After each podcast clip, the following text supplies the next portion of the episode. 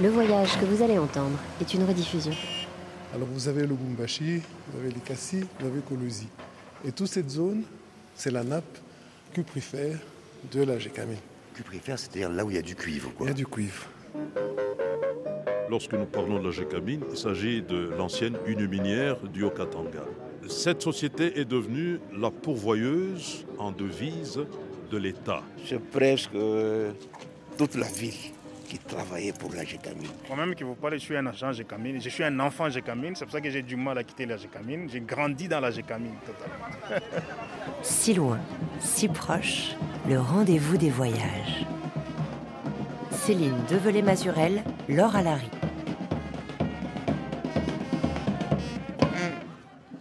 Le voici. C'est comment le nom? La fanfare Gécamine, fanfare Radi. La fanfare Radi. Et vous? Moi, c'est M. François Kabangou. Je suis le directeur technique de la fanfare Gécamine Lubumbashi. Ce sont les majorettes et vont venir. Ah, il y a les majorettes Oui, les majorettes. Et c'est la fanfare qui est prête. On commence la répétition à 17h juste, on termine à 18h juste. Cette fanfare, elle existe depuis quand? Ça, ça, fait longtemps, ça fait très longtemps. C'est une longue histoire là. On a peu de temps. Prochainement, je crois, on va beaucoup parler. Là, je vous laisse jouer. Déjà, on va commencer. Je vous en prie. Merci.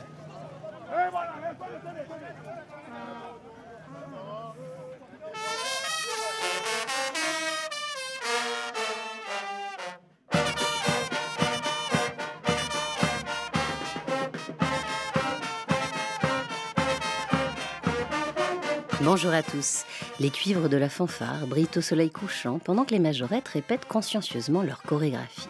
Derrière elles, la grande cheminée de l'usine où l'on produisait jadis le cuivre et la montagne noire, le terril, emblématique des cités minières qui lui tient compagnie. Nous sommes à Lubumbashi, dans la province du Haut-Katanga, au sud-est de la République démocratique du Congo, dans une région particulièrement riche, scandaleusement riche, disaient les colons en minerais, cobalt, coltan et bien sûr le cuivre. Déjà, bien avant la colonisation, les mangeurs de cuivre, comme on les a appelés, exploitaient artisanalement les entrailles de la terre. Puis, à l'arrivée des Belges, on a fondé et bâti la ville entièrement autour de la mine, faisant ainsi de Lubumbashi le coffre-fort du Congo, cette capitale du cuivre qui a financé hier la colonie, puis le pays indépendant à l'époque du moboutisme triomphant. Avec au centre la Gécamine ou générale des carrières et des mines. Aujourd'hui, cet empire minier est déchu, mangé lui aussi, et l'usine d'où sortir les premiers lingots de cuivre est à l'arrêt. Reste alors la fanfare et les majorettes qui continuent de répéter au pied du terril, mais surtout l'empreinte que cette histoire a laissée dans la ville et les mémoires. C'est ce qu'on va voir avec Vladimir Cagnolari, parti avec l'ingénieur Idriss Kionnier et son aîné Kawaya visiter l'usine, géant de rouille et d'acier située au pied du terril. Mais au fait, c'est quoi un terril? Le terril, c'est un rejet. C'est le rejet d'un four. Donc, dans le four, nous avons deux choses. Nous avons le produit qui est valorisé, qui est le cuivre, le cobalt. Et il y en a ce qui sort comme rejet. C'est ça le terril qu'on appelle en d'autres termes la scorie. D'accord. Donc, tous ces rejets-là, en fait, qui ont été déversés et accumulés avec le temps, ont fini par former cette montagne. Exact. Donc c'est depuis 1911 qu'on a commencé à stocker ces, ces terrils-là et jusque vers les années 87 qu'on a arrêté. Mais aujourd'hui, c'est riche. Et ça devient maintenant une source d'alimentation de l'usine qui est à côté qu'on appelle STL. Ça veut dire qu'autrefois on pouvait euh, pas forcément tirer quelque chose de ces scories et qu'aujourd'hui avec les moyens modernes finalement on réexploite ces scories pour en tirer à nouveau du cuivre et du cobalt Exact. Mais ça veut dire qu'en fait le fameux terril de Lubumbashi, d'ici quelques années, il va plus exister. Le grand ne va pas exister, mais il y a un autre grand qui est en train de naître. Donc c'est comme si on va les déplacer d'ici vers là-bas. Et donc très concrètement, ça veut dire que le minerai, en tout cas autrefois quand ces usines ici fonctionnaient, était amené jusqu'ici. Et quel était le processus ensuite? Donc euh, le minerai venait principalement de deux grands endroits. Il y a la mine de Kamoto et puis l'autre alimentation venait de la mine de Kipushi. Donc quand les minéraux, les tout venants venaient ici, ça passait d'abord par l'agglomération. Dans l'agglomération, c'était pour enlever le soufre. Dès qu'on enlève le soufre, maintenant le cuivre pouvait passer euh, au four. Après le four, on doit passer par le convertissage. C'est pour purifier davantage le cuivre. D'accord. Et c'est ensuite, à la fin de ce convertissage, hein, que finalement le cuivre sort. On le sort en lingots On le sort en lingots et il partait au Boken, en Belgique. Et parce que on l'a pas rappelé, mais ici l'histoire avait commencé, en tout cas de ces installations, en 1907. Exact. À l'époque, la Gécamine, sous ce nom-là, n'existait pas. C'était l'union minière du Haut-Katanga. Et il faut bien le dire, ça a été la, la, mère nourricière de la colonie euh, congolaise de la Belgique mhm. et de la Belgique même. Exact. Et c'est l'usine qui a fait vivre la Gécamine parce que l'apogée c'était en 87, c'était combien? 450 000 tonnes. Hein? 450 000 tonnes. Euh. Donc aucune usine, avec la nouvelle technologie, aucune usine n'a fait ce que la Gécamine a fait en 87. Même aujourd'hui Même aujourd'hui. Même les grands, les Fungourmés n'ont pas encore eu les tonnages que la Gécamine a fait. On produisait 600 tonnes 600 jour. tonnes jour. 600 tonnes jour Oui. Monsieur Kawaya, c'est ça? Oui. Euh, vous travaillez déjà ici, vous? Oui, oui, j'ai travaillé ici euh, du côté usine oxygène. Euh, là, on produisait l'oxygène pour alimenter les fours water-jackés. Et il y a une partie de l'oxygène qui allait vers les convertisseurs pour purifier le, cuivre. Oui, oui. Toutes ces installations, aujourd'hui, c'est assez euh, impressionnant parce qu'on a l'impression de presque d'une vie entière qui un jour s'est arrêtée parce qu'elles sont, elles sont à l'arrêt. Elles sont à l'arrêt depuis quand? Elles sont à l'arrêt depuis 2011. Euh, premièrement, c'était dû euh, à un manque d'énergie électrique. Et donc, on a décidé de les arrêter à ce moment-là. Et c'est comme si le temps s'était arrêté et qu'elles étaient restées figées sur place, parce que là, il y a un énorme espace, il y a peu d'hommes, beaucoup de, de rouille finalement. Et vous qui travaillez ici depuis 13 ans, euh, qu'est-ce que ça fait justement d'être toujours environné par cette espèce de témoignage d'une histoire euh, très ancienne maintenant, puisqu'elle a plus d'un siècle? Oui, ça nous fait du bien parce qu'une histoire, on ne peut pas la cacher, une histoire doit rester vivre. C'est pour ça que nous maintenons nos installations comme ça. Il faut, quand les gens viennent, il faut qu'ils vivent. Et pour votre information, la petite cheminée qui est là-bas, c'est la centrale qui livrait l'électricité à l'époque royale à toute la ville de Lumbashi. Quand vous dites l'époque royale, c'est l'époque coloniale en fait. L'époque coloniale, exact. c'est deux mots pour une même chose. Oui, oui, oui, exact. Et donc cette usine, elle a aussi été, euh, comment dire, le, le métronome de toute la ville qui travaillait de près ou de loin pour la Gécamine C'est presque euh, toute la ville qui travaillait pour la Gécamine. Et tout venait presque de la Gécamine.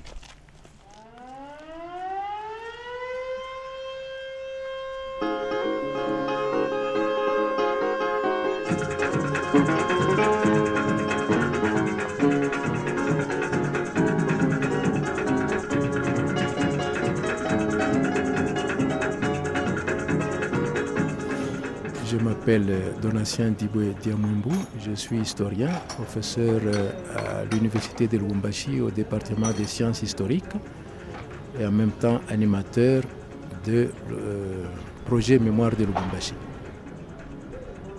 Lubumbashi, on la classe parmi les, les villes coloniales, c'est-à-dire des villes qui ont été créées grâce à l'exploitation minière. En fait, il n'y avait pas de village qui a été transformé en ville comme ailleurs.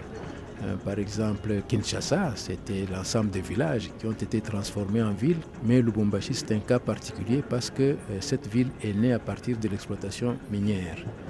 Et évidemment, en s'étendant, cette ville a rencontré des villages qu'elle a engloutis, hein, comme Chamalale, etc., etc., euh, des villages qu'elle a engloutis. Cette ville, elle naît au tout début du XXe siècle, euh, à une époque où euh, se développe l'exploitation des mines dans ce qu'on appelle la ceinture de cuivre, ou en anglais copper belt. Est-ce que vous pouvez nous expliquer ce que c'est que cette copper belt? Oui, la copper belt, c'est une euh, ceinture de cuivre, comme vous venez de le dire, qui part de Kolwezi, à 300 km d'ici, et qui continue jusqu'en Zambie, jusque dans la région de Ndola c'est une zone qui, grâce à l'exploitation, va connaître un afflux de population. En tout cas, on sent euh, dans cette époque particulière qui est la fin du 19e siècle et le début du 20e siècle, qui est l'époque, euh, on est peu de temps après la conférence de Berlin finalement, en Afrique du Sud, il y a la découverte des mines près de Johannesburg. Et ici, quelques années après, en fait, ça participe d'un même mouvement qui va prendre toute l'Afrique australe jusqu'à la ceinture de cuivre de Lubumbashi. Oui, c'est pourquoi d'ailleurs quand euh, on doit recruter, les premiers qui viennent un peu pour euh, diriger ces opérations viennent de l'Afrique du Sud. Et ils amènent avec eux leurs travailleurs qui sont un peu, disons, un peu plus expérimentés qu'ici. Et la ceinture du cuivre est devenue un lieu de, de brassage des populations. Ici, on avait découvert un gisement de cuivre. Marcel Yabili, avocat et écrivain congolais passionné d'histoire. Qui avait été exploité traditionnellement pendant des siècles. Et on a évalué, on a estimé que plus ou moins 10 000 tonnes avaient été euh, extraites de manière tout à fait artisanale et traditionnelle. Oui, puisqu'on savait fondre le cuivre ici hein, pour en faire des, croisettes de cuivre. Oui, oui, oui, oui, oui. les traces archéologiques font remonter ces croisettes de cuivre au XIVe siècle. Hein, et puis par la suite, ils ont appris aussi à effiler le cuivre, donc faire des fils, faire des clous. Disons, il y a toute une métallurgie locale euh, qui, qui existait, oui. Euh, ce qui se passe, n'est-ce pas, c'est que les anglo-saxons qui, au 19e siècle, euh, étaient remontés euh, de Cape Town pour Johannesburg. Ils ont fait les mines, les mines de diamants, les mines d'or, et ils avaient l'intention de relier Cape Town au Caire. Hein. Donc c'était des gens qui, qui, qui, étaient axés sur, sur les minerais. Hein, et c'est eux qui étaient intéressés à exploiter le cuivre ici. Et euh, ils avaient trouvé ces gisements. Il y a une société qui a été créée avec des Belges, bien sûr. Mais euh, lorsqu'ils ont décidé de transformer ce, minerai, il fallait absolument une rivière qui amène de l'eau. Quand on fait un four, eh ben, il faut aller à 1000 degrés. Et quand on arrive à 1000 degrés, le cuivre fond, mais aussi les parois du four. Donc il faut absolument une technique pour qu'on puisse chauffer le cuivre sans faire fondre les parois du four. Donc il faut une rivière et cette rivière, on l'a cherchée, on l'a trouvée à 15 km de la mine, c'est la rivière Lubumbashi. Et alors on a installé euh, un four euh, au bord de la rivière Lubumbashi. C'est l'usine actuelle c'est toujours le même emplacement, en 1910. Hein, en 1910. Et lorsqu'on a commencé à amener les premières pierres à ce four, on a découvert qu'on traversait un, plateau de 500 hectares. Et l'administration euh, coloniale, qui n'avait rien à voir avec l'exploitation minière, a trouvé que c'était génial, hein, qu'on pouvait faire une ville sur ce plateau. Et les anglo-saxons, euh, ça je, vais y arriver, ils ont euh, voulu exporter le cuivre pour la première fois. On a chargé le cuivre transformé sur des chars destination Loanda, sur l'Atlantique. Le convoi a mis une année. Pour arriver sur la côte actuelle euh, angolaise. Actuelle. Alors d'où l'idée de, de brancher Lubumbashi sur le chemin de fer qui remontait de Cape Town vers le Caire. Et c'est ainsi que Lubumbashi a eu, d'une part, euh, sa naissance à cause de la rivière, et de l'autre côté, l'exploitation et la richesse du pays par le rail, parce que c'est le rail qui a permis d'exporter le cuivre, de gagner de l'argent et d'enrichir le Congo.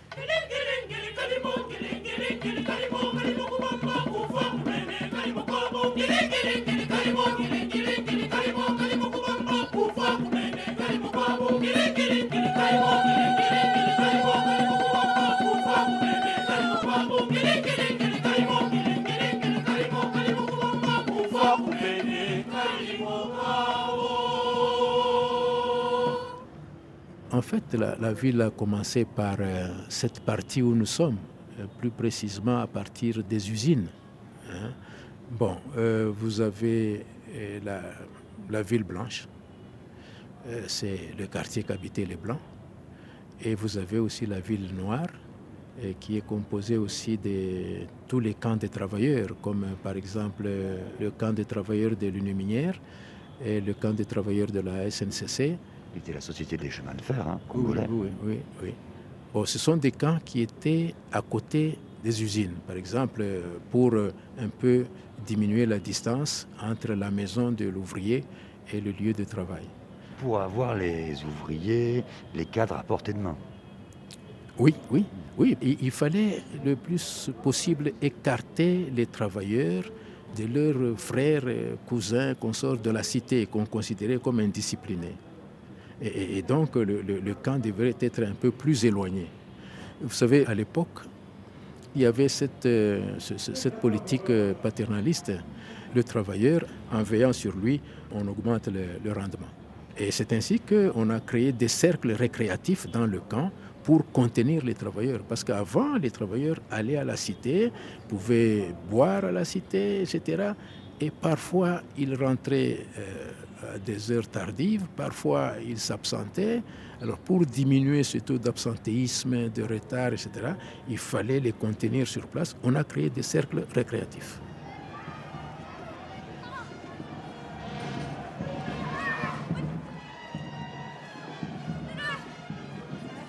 Gulda Elmash, El Magambo, People comme on dit. People, oui. Comment ça va? Très bien. On est à, au Saké Jekamine, au Saké Mampala, où il y a une tradition qui s'est perpétue jusqu'à aujourd'hui. Les acrobates qu'on appelle les Bana Mampala et la fanfare Jekamine, les sons qu'on écoute, qui sont derrière nous. Donc euh, c'est cette culture Jekamine qui nous a fait grandir les cercles récréatifs, Les créatifs, justement. Quand les gens quittaient, travaillaient dans l'usine chez Camine, ils venaient ici se récréer, ils pouvaient boire, ils pouvaient jouer à tous les jeux, ils pouvaient lire même. Donc c'est une, comme on dit, c'est une culture Camine. Parce que toi aussi, tu es un enfant Camine. Je suis aussi un enfant Camine, justement. Donc, comme on dit toujours, on est enfant Camine, de près ou de loin. Et les Bana Mampala, euh, Bana, je crois que c'est les enfants. Mampala, ça Les enfants, Mampala, c'est la, la, scorie, les terrils, les enfants du terril. C'est ça. Donc ce sont ces enfants-là qui sont nés parce que le terril est là, ils sont là. C'est ça la signification. Donc ils sont tout autour du terril, c'est là où ils répètent, c'est là où ils font les acrobaties. Parce que là on est vraiment à proximité juste de la cheminée, du terril, vraiment à côté de l'usine quoi. On est à côté de l'usine justement, c'est là où ils sont. Donc euh, chaque fois, chaque soir, ils se retrouvent, ils font ces activités-là.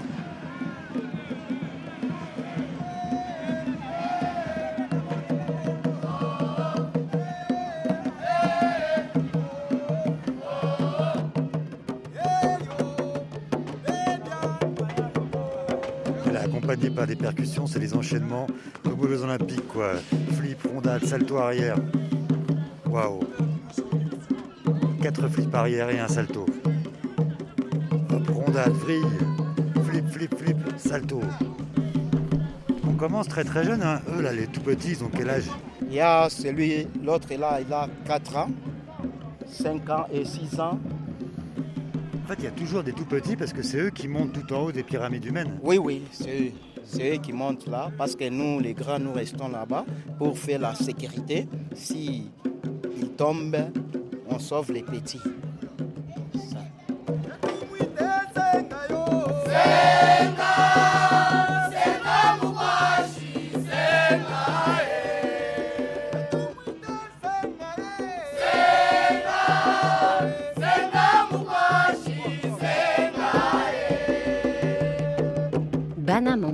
Les enfants du terril.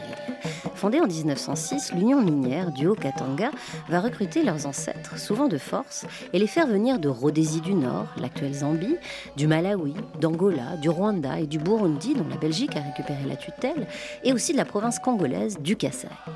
À Elisabethville, le nom de la ville à l'époque, se crée alors une culture cosmopolite.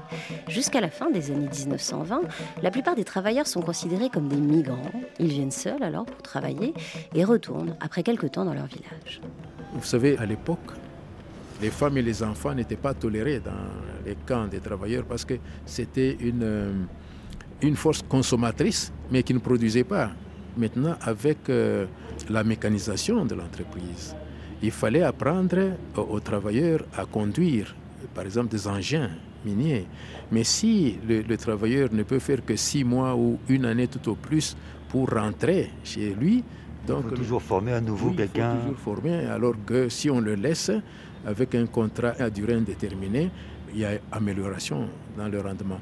Donc le travail migrant est considéré ici comme anti-économique. Alors maintenant, qu'est-ce qu'il fallait faire pour cimenter le, travailleur? Il fallait maintenant faire appel à sa famille. Il faudra aussi changer les conditions de vie de la femme. Elle était femme des rivières, femme des champs, femme de forêt au village. Mais maintenant, ici, elle n'est plus une femme de rivière parce que l'eau, le robinet, est, dans le camp. Donc, elle n'a pas à faire des distances. Elle n'allait plus à la forêt parce que le bois lui est apporté par des camions et puis euh, distribué. Et puis, elle n'est plus femme des champs parce que la ration alimentaire est là à côté. Elle n'a pas à aller cultiver. Bon, on, est en train de, un peu de, d'apprivoiser, de domestiquer les femmes.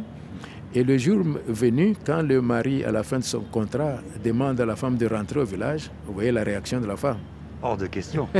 c'est ça. De retourner euh, au puits chercher l'eau ou à la rivière. Euh, donc, en fait, la femme, moi je la considère comme le socle du développement de ces entreprises euh, coloniales. Bon, maintenant, le logement doit être amélioré. Et puis maintenant, comme les enfants devaient être la relève de leurs parents, il faut passer par l'éducation de ces enfants et les entreprises coloniales comme l'Union minière ont investi dans l'éducation dans l'enseignement. Il y a l'école primaire, évidemment, et puis il y a les, écoles de formation professionnelle.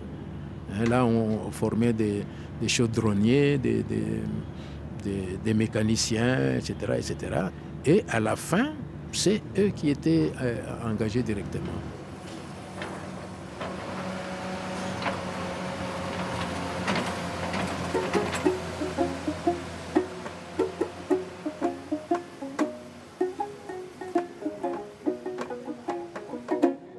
Je m'appelle Joseph Emmanuel Icos, euh, un ancien agent de la GECAMINE. Moi, personnellement, j'ai fait l'école primaire euh, à la GECAMINE, euh, à la cité GECAMINE Colosie. C'était encore l'union minière, mais on, était presque à l'époque de la GECAMINE. à cette époque-là, comme c'était en 65, c'était l'union minière du Haut-Katanga, UMHK. Il y avait une spécificité dans l'éducation des écoles GECAMINE Oui, oui. les écoles euh, du point de vue infrastructure, euh, de bons bâtiments, bien équipés. Nous recevions les objets classiques euh, gratuitement. Donc on avait des cahiers, on avait des crayons, on avait de l'encre, on avait des porte-plumes à cette époque-là. Les enseignants étaient bien payés comme tous les agents GECAMINE. Alors en dehors de cela, chaque agent GECAMINE bénéficiait d'un ravitaillement qu'on avait l'habitude d'aller retirer dans des cantines le samedi de chaque semaine. Alors euh, cela signifie qu'on était bien nourri, on bénéficiait des soins médicaux. Euh, la GECAMINE avait également des habitations pour euh, tout son personnel, un habitat pour le personnel d'exécution et un habitat pour le personnel cadre. Alors l'habitat du personnel d'exécution était constitué des cités qu'on appelait camps. Et dans chaque cité, il y avait un dispensaire, un bureau du chef de cité pour euh, les litiges sociaux ou professionnels.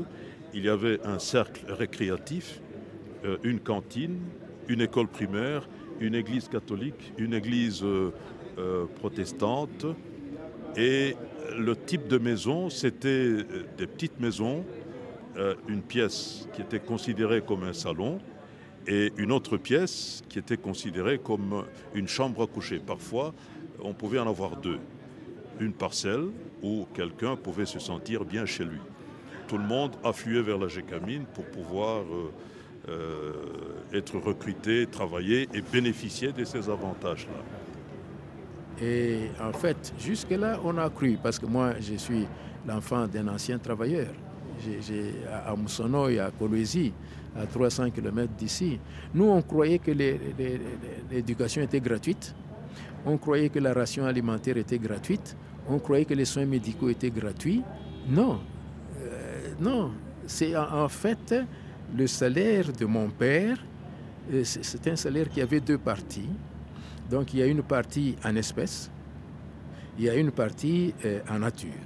La partie en nature, c'est le logement, c'est les soins médicaux, c'est l'école, c'est l'assainissement de l'environnement. Tout ça, c'est centré dans la, première partie, qui était plus, plus, plus grande, je dirais, que la deuxième partie qu'on pouvait considérer comme l'argent de poche.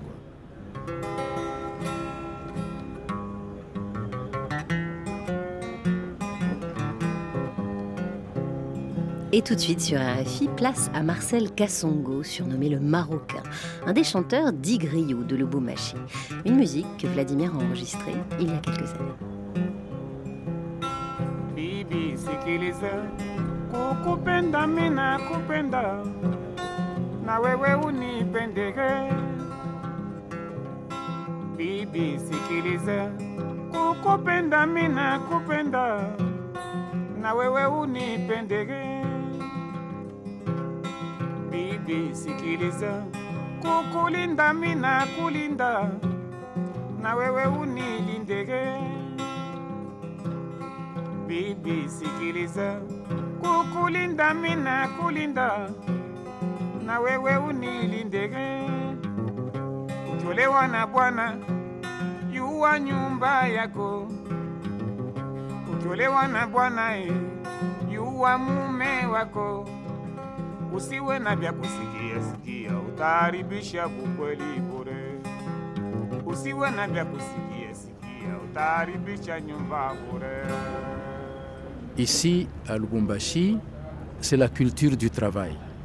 C'est ainsi que les jours de la semaine portent le nom de Kazi. Kazi, ça veut dire Le travail. Kazi moya, kazi mbili, kazi tatu, kazi ine, kazi tano. Ça, c'est on C'est-à-dire compte. Hein. le, premier jour de travail, c'est le lundi. Et Mpocho, vous allez dire, mais le samedi, ce n'est pas quasi sita. Non, Mpocho, c'était la ration alimentaire. Et, et donc la ration alimentaire est directement euh, rattachée au travail. Et ça, c'était le samedi. Samedi.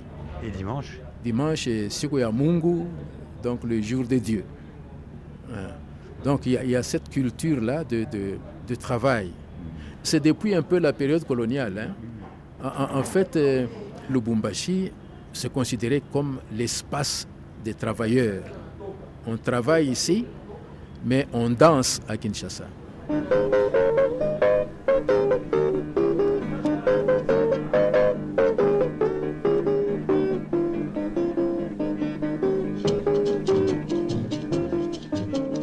Si loin, si proche, on est toujours avec Vladimir Cagnolari à Lubumbashi, cité minière du Congo, là où la culture du quasi ou travail salarié en Swahili a construit la deuxième ville du pays, longtemps considérée comme le coffre-fort de la RDC. Alors, doit-on s'étonner que moins de deux semaines après l'indépendance en 1960, la province la plus riche du pays, le Katanga, ait voulu faire sécession avec l'appui et le soutien des dirigeants et banquiers belges? Finalement, l'Union minière va être nationalisée en 1967 et prendra le nom de GECAMINE. À son apogée, au milieu des années 80, elle comptera 34 000 salariés, ouvriers ou cadres qui, à Lubumbashi, mais aussi Kolwezi, Kipushi, Likasi, travaillent, vivent et mangent GECAMINE. Avec la Société nationale des chemins de fer, elle emploie l'essentiel des Luchois, qui ne sont pas peu fiers de leur culture urbaine et industrielle. Au point que les barons du régime de Mobutu envoient à l'époque, pour certains, leurs enfants dans les écoles de Lubum, loin de l'agitation de Kinshasa. Un temps aujourd'hui révolu. Voilà, on a aussi des, des rails Ah, ils ont bloqué. qui montent. Des- oui, ça- ici, c'est donc le minerai était traité quelque part là-bas. Le minerai venait d'équipoucher d'écologie par rail.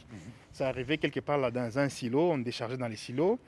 Alors, avec les chargeuses, on emmenait là ici et puis avec des rails qui font monter euh, des wagonnets pour qu'on alimente maintenant les fours. D'accord, donc tout se passait depuis les mines jusqu'ici à travers le train, quoi. Tout c'était dans les trains. Mais à ces jours, euh, comme le chemin de fer est vandalisé, maintenant tout se passe par route. Vandalisé, ça veut dire que les gens ont démonté des rails au Les fur et à mesure. les rails au fur et à mesure, on les vendait, ainsi de suite. Bonjour. Rien que le, le démantèlement de ces usines, ce serait quelque chose de, de très coûteux en fait, si on devait en construire une autre ici. Oui, exactement, mais c'est, tout ça on peut valoriser, c'est, de la mitraille hein, qu'on peut facilement transformer en autre chose. Donc on a déjà des gens qui viennent acheter la mitraille pour faire les... Ici le, le- le tout venant maintenant. hein. Ah, ça veut dire qu'il y a une partie des, des métaux là, parce que Mhm, toutes les mhm. structures sont métalliques, hein, qui sont peu à peu On va enlevées. refondre, qu'on enlève, qu'on refond pour faire le, le fer à béton. Bon, vous n'allez pas tout jeter. Non, on ne va pas tout jeter, on transforme, tout se transforme. Dites-moi, M. Kawaya, on parlait de l'importance de, de l'usine pour la ville de Lubumbashi, mais que la vie était rythmée notamment par les sirènes. Oui, la sirène est là, mais euh, Elle peut encore fonctionner? Oui, oui, elle fonctionne encore. On peut demander s'ils sont là, on va leur demander. de- de- Mais ça représentait quoi cette sirène? Oh, cette sirène, quand ça, ça hurlait, mais tout le monde était content. Ça réveille même les enfants. Oui, oui. Ils savent que c'est à 6 heures, c'est à 7 heures, il faut partir. Parce qu'elle sonnait plusieurs fois par jour Ça sonne Euh, plusieurs fois par jour. Plusieurs fois par jour, donc euh, à 6h30, à 7h, à 12h, à 13h30 et à 16h30. Donc, suivant l'horaire euh, de travail de, des travailleurs de la GECAMI. Donc ça donnait le début, Oui, le, le milieu, la fin des journées. ouais, ouais. Et c'est toute la ville qui en profitait. Oui, c'est toute la ville qui en profitait. hein? Et tout le monde suivait cette sirène.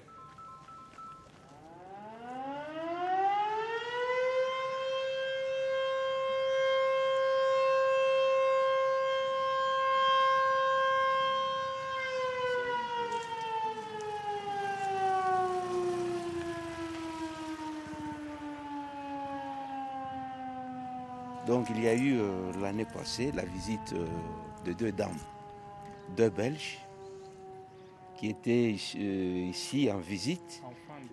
Ce sont des enfants des ex-agents GECAMIN. Donc leur père travaillait ici à l'usine de Lubumbashi. Arrivé vers 12 heures, la sirène a retenti. Elles ont pleuré d'entendre cette sirène. Et vous, ça vous a fait quoi? Bon, ça m'a impressionné. Et pourtant, pourtant c'est le temps où les, où les Blancs étaient là, c'était aussi une histoire euh, douloureuse aussi. Ouais. Bon, après, nous sommes partis euh, voir leur maison là où ils habitaient. Ils ont visité la parcelle et la maison. Ce qu'elles nous ont dit, ils ont quitté donc les pays avec euh, l'amertume. Pour elles, elles devraient rester même ici au Congo. Et c'est ça qui vous a aimé Oui, oui, oui, oui. En parlant encore, vous, vous le semblez encore. Tout à l'heure, vous, vous avez dit que ça avait été un grand déchirement quand on avait arrêté les usines ici. Dans beaucoup de sites miniers, en en France, c'est pareil. Le jour où on arrête les hauts fourneaux ou, ou les, les mines, bon, il y a le- la question du travail du chômage, bien sûr, mais il y a quelque chose de plus. C'est quoi ce quelque chose de plus qui est déchiré quand on, on arrête les usines? Euh, bon, donc c'est un arrêt brusque hein, des activités hein, en soi. Donc ce qui... Bon, il y avait des projets, mais tu te vois un jour, on arrête, sans que tes projets puissent être réalisés. Bon, ça fait mal au cœur. Finalement, qu'est-ce qui a fait que les choses ont, ont périclité à la fin des années 80 Bon, c'est la politique, on peut dire. Oui, c'est à partir de 76 que cette politique euh, est née euh, de Mobutu. La zaïrianisation, hein, c'était une manière de nationalisation de toutes les entreprises, si je ne dis pas de bêtises, et qui ont été confiées à des cadres en général proches du pouvoir, du régime. C'était ça, oui, exactement. Donc on a chassé euh, euh, les Européens, alors on a donné euh, la gestion des entreprises aux Congolais ou à l'époque aux Aïrois, mais euh, voilà les résultats. Non, c'est- ce sont des mauvais souvenirs. hein. Donc normalement, il fallait un accompagnement, même s'il fallait généraliser. Pour moi, il fallait un accompagnement, il fallait un temps d'accompagnement, mais qui n'est pas. C'était brusque et nous en payons aujourd'hui. hein.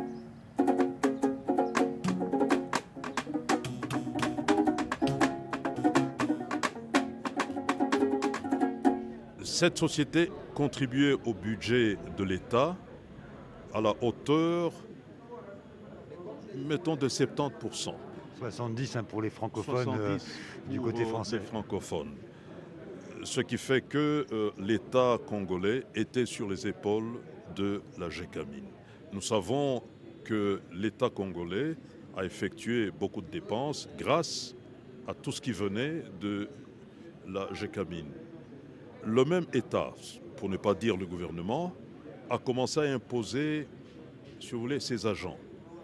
Ces personnes-là entraient, occupaient des postes, mais sans posséder la même culture que les autres.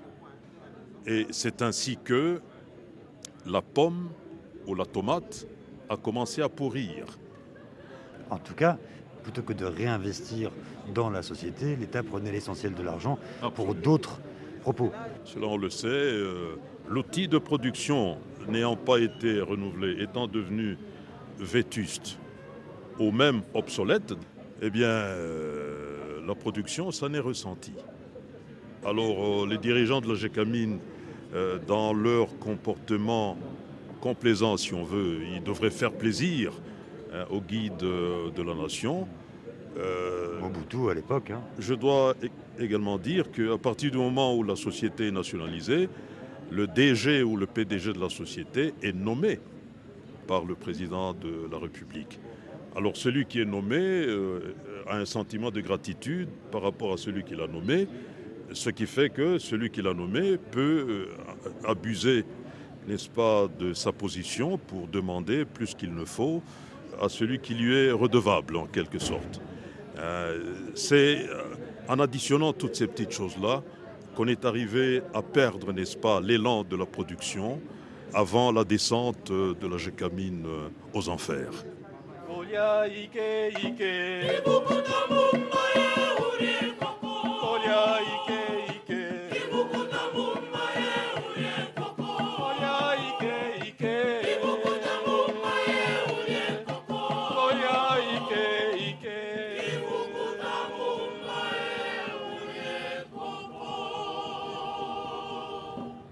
La production est allée jusqu'à 486 000 tonnes hein, en 1986.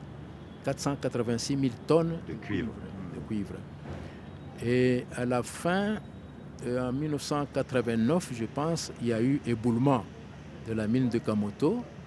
Et avec l'éboulement de la mine de Kamoto, il y a eu à peu près le tiers de la production de cuivre qui était euh, bloquée. Et puis, euh, il y a eu ce, moment-là de démocratisation avec euh, cette vague de violence, etc. Ce qui fait qu'au début de l'an 2000, 2000, 2001, 2002, la production de cuivre est passée de 486 000 tonnes à 22 000 tonnes à peu près. En 2003, et imaginez-vous, c'est 22 000 tonnes pour euh, la Gécamine avec 24 000 travailleurs. Donc c'était le kit au double. Ou c'est la Gécamine qui meurt, ou ce sont les travailleurs. Alors on a euh, fait cette politique de, départ volontaire. Il n'était pas si volontaire que ça, si j'ai Non, non, ce n'étaient pas les travailleurs qui, qui voulaient partir volontairement. Il fallait quand même se débarrasser d'une certaine proportion des gens pour que la société puisse respirer, etc. Alors, euh, c'est 41% des travailleurs qui sont partis, à peu près 10 000 ou 11 000.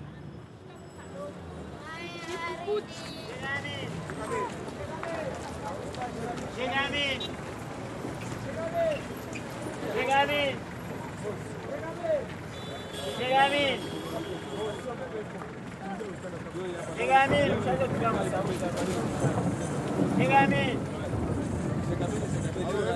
Dígame.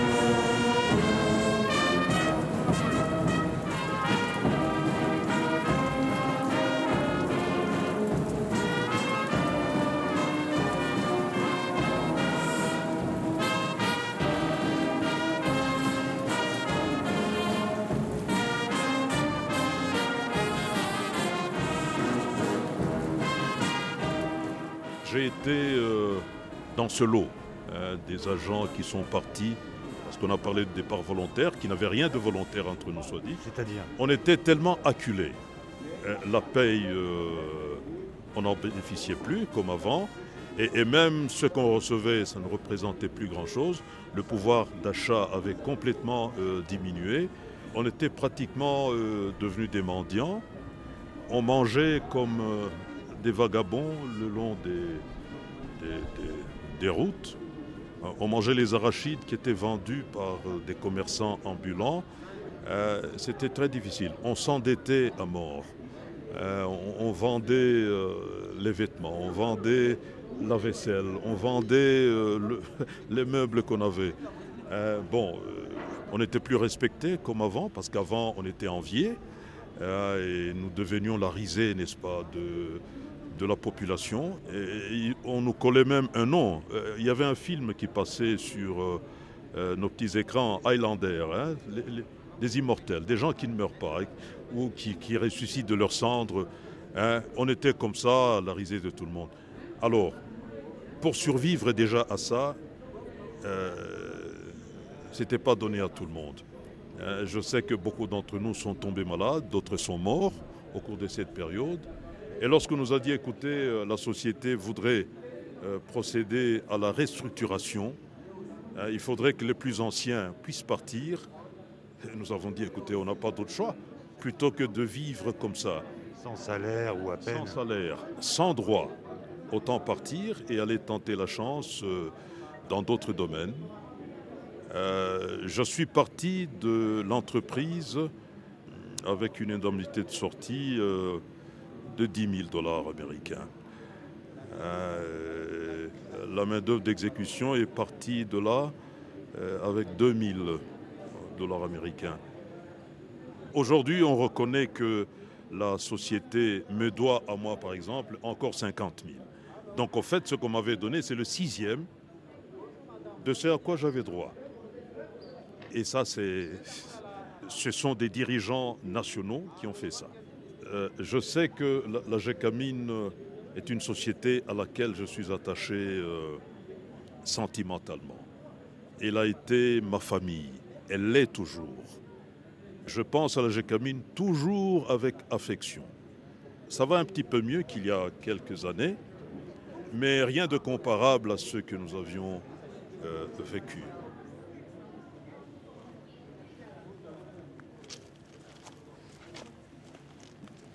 Voilà, nous avons une usine qui est née vers les années 90. Ça, c'est l'usine euh, à oxygène. Donc, au lieu d'importer l'oxygène, la Gécamine a commencé à produire euh, d'elle-même l'oxygène parce que le four en avait besoin de beaucoup.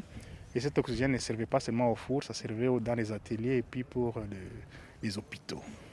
Mais malheureusement aussi avec la chute de la Gécamine, même cette usine est totalement à l'arrêt depuis 2001-2002. Et tous ces grands bâtiments là qui ne sont, sont des ateliers. L'atelier qui servait à quoi précisément? Ça sert jusqu'aujourd'hui. Ce sont des ateliers de maintenance. Nous avons la chaudronnerie, la mécanique, l'électrique, la menuiserie, euh, l'appareillage. Donc tous les ateliers fonctionnent. La soudure. Donc ces ateliers sont des ateliers maintenant de maintenance. Donc pour toute la vie de Lumbashi, il y a des gens qui peuvent venir faire, faire leurs travaux ici. Vous voyez, le Congo est en pleine construction, donc on peut faire encore beaucoup de choses avec nos ateliers. Ah, même quand ça n'a pas de lien avec les mines, quoi, en fait. Ça n'a pas nécessairement lien. C'était les appuis au, four, premièrement, mais aujourd'hui, ça sert à autre chose. Ça sert on peut produire beaucoup de choses dans nos ateliers, beaucoup. Et vous, aujourd'hui, comme vous êtes ingénieur, mhm. c'est quoi exactement votre boulot au quotidien? Euh, donc nous, nous, gérons quotidiennement donc, les approvisionnements Hein, des, véhicules, les Nous avons des groupes électrogènes, nous les gérons en combustible. D'accord, donc beaucoup de la logistique en fait. on est maintenant dans la logistique. Le terme le plus intéressant, c'est la maintenance. Nous sommes totalement dans la maintenance mécanique et électrique. Pourquoi vous qui êtes euh, plus, plus jeune, si vous êtes arrivé il y, a, il y, a, 13 ans, vous avez choisi de travailler ici, alors que c'était une période déjà de crise aiguë? C'était une période de crise, mais j'aime beaucoup la Gécamine et je ne veux pas quitter la Gécamine, c'est la nostalgie.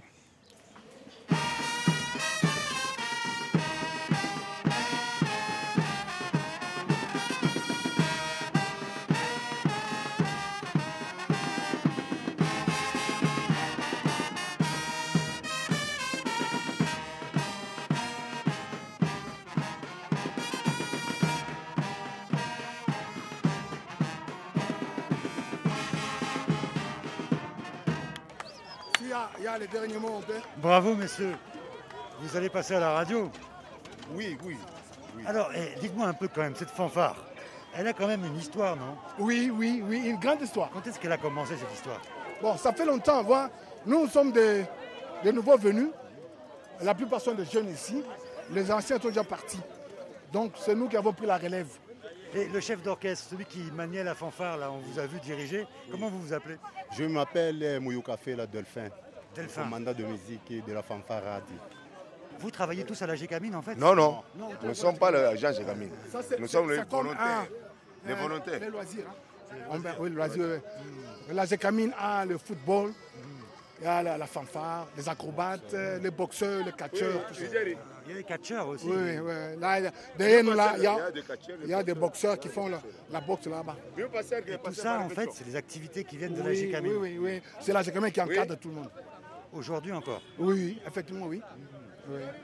Aujourd'hui, quand même, on sait que la, société, elle est plus comme avant, il y a plus de difficultés. Donc elle peut quand même encore entretenir la fanfare, tout ça Oui, la société, elle n'est plus comme avant, mais quand même, euh, on s'est débrouillé. Hein.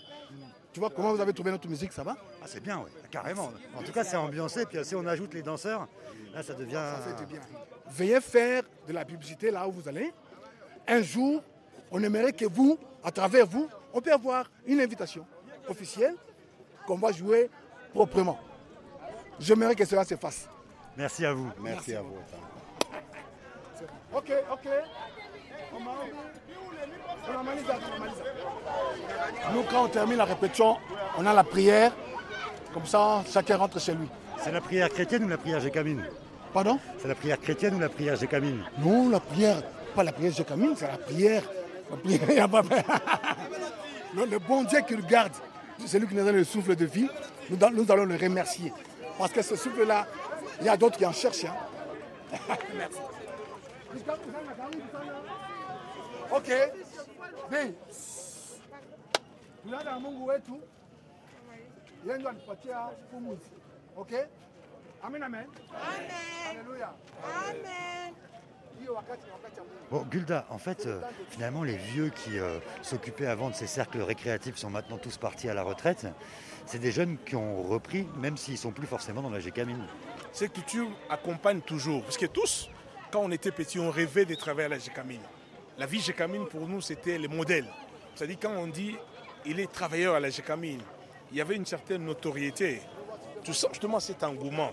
C'est vrai qu'il n'y a rien aujourd'hui ils espèrent justement, ils ont un espoir, ils se disent demain ou après-demain, la Jécamine, parce que comme on disait, Jécamine, Baba, mais Jécamine, c'est le père, c'est la maman.